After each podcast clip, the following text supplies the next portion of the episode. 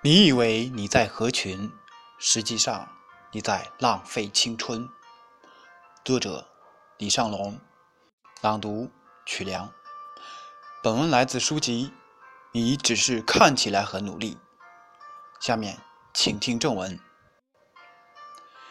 写这篇文字的时候，是在一个偶然的情况下。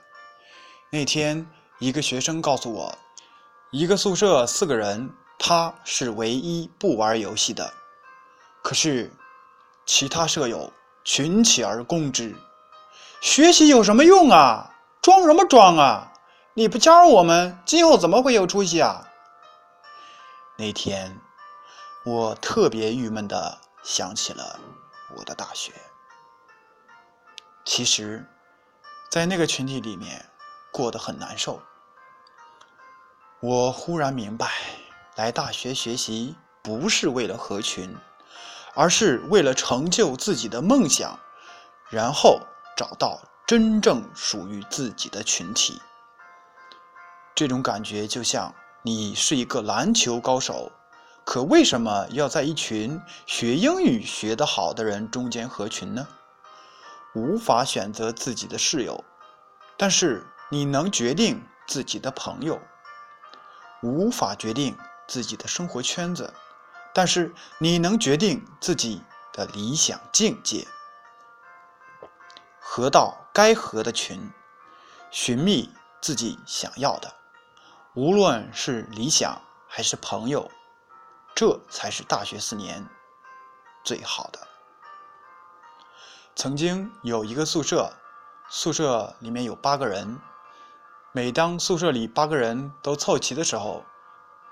寝室室长总会组织一个游戏，就是把八个人分成两组，每组四个人，组织大家打牌，剩下的人就打开电脑，打起了 DOTA，或者拿出手机不停的刷网页，或者躺在床上刷 PSP，等待他们的轮换。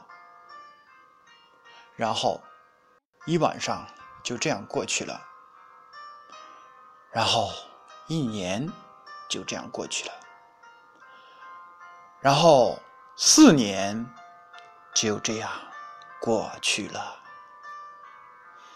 八个人里面一定会有一两个人混得还可以，但是也一定会有人混得差。混得可以的，在大学四年活得多么假！因为他组织别人堕落，自己却坚定地向前，表里不一，活得多么难受。而混得差的，永远不知道问题出在哪里。他根本不知道，他其实就是跟风了。可是，到底是哪里出了错误？最近的课堂上，我不停地强调。一点给我的学生：大学期间，你无法选择自己的舍友，但是你可以选择自己的朋友。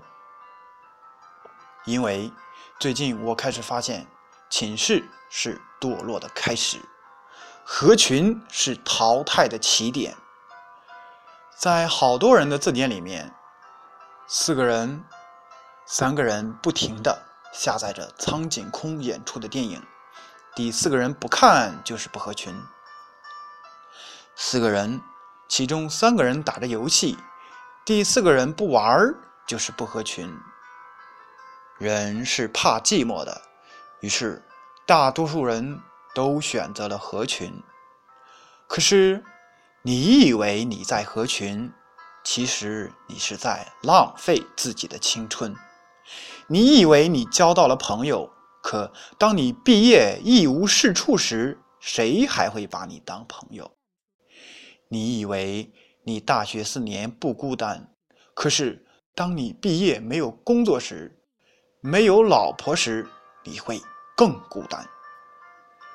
有人说孤单痛苦，那谁又说过实现自己的理想不会痛苦？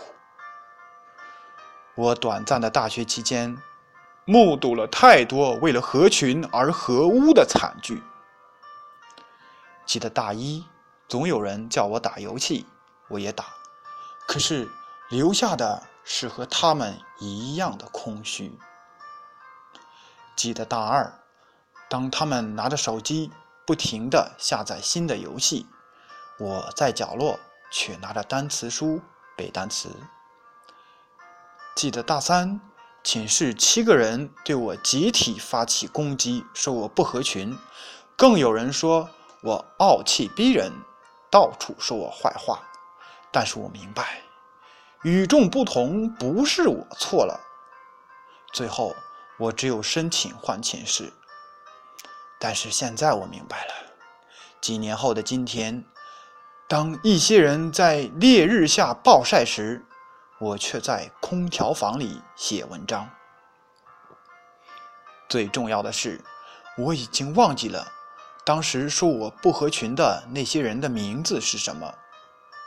我知道，他们中有可能还有人惦记着我，但是。我只想说，他们惦记着我，说明他们生活里面不能没有我；而我忘记了他们的名字，说明我的生活里面可以没有他们。直到今天，我认识了许多人，有些是有名的大导演，有些是知名的演员，有些是很牛的实业家。有些是银行政界的大亨，有些是当初都不会正眼看我一眼的美女。最重要的是，我交了一帮好朋友。此时此刻，我才会感激当初我没有合群，现在我才到了属于我自己的群体中去做我应该做的事情。如果当初我……合群，那么现在身边又会是谁？又会是什么景象？我一直坚信，英雄永远是孤独的，只有小喽啰才扎堆儿。二八定律永远适合在地球的每一个角落。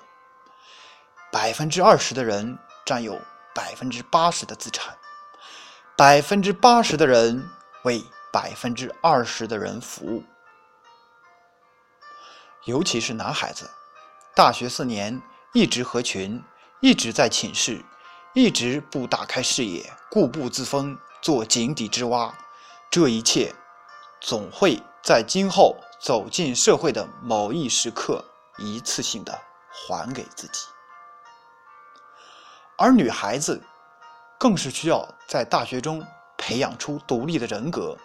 依靠一个男人，永远比不上依靠自己的双手创造的未来踏实。但是，我想说，我这里说的不合群，不是结仇，不是桀骜不驯。这里，我在大学做的不够，我检讨，至少千万不要得罪人，因为道不同不相为谋。但是，这不代表连话都不讲。或者恶语相向，你支持他的生活模式，只是你需要拥有自己的思想。这个世界很邪门你永远不会相信，当年最混蛋的那个人，十年后会是政治界最有潜力的谁。你也不会相信，当年最不合群的人，成为了。百万富翁。无论如何，那些有点成就的人都不合群。就算表面合群，他们的内心也总有着自己的一片世界。他们喜欢静静的思考，并且一直向理想迈进。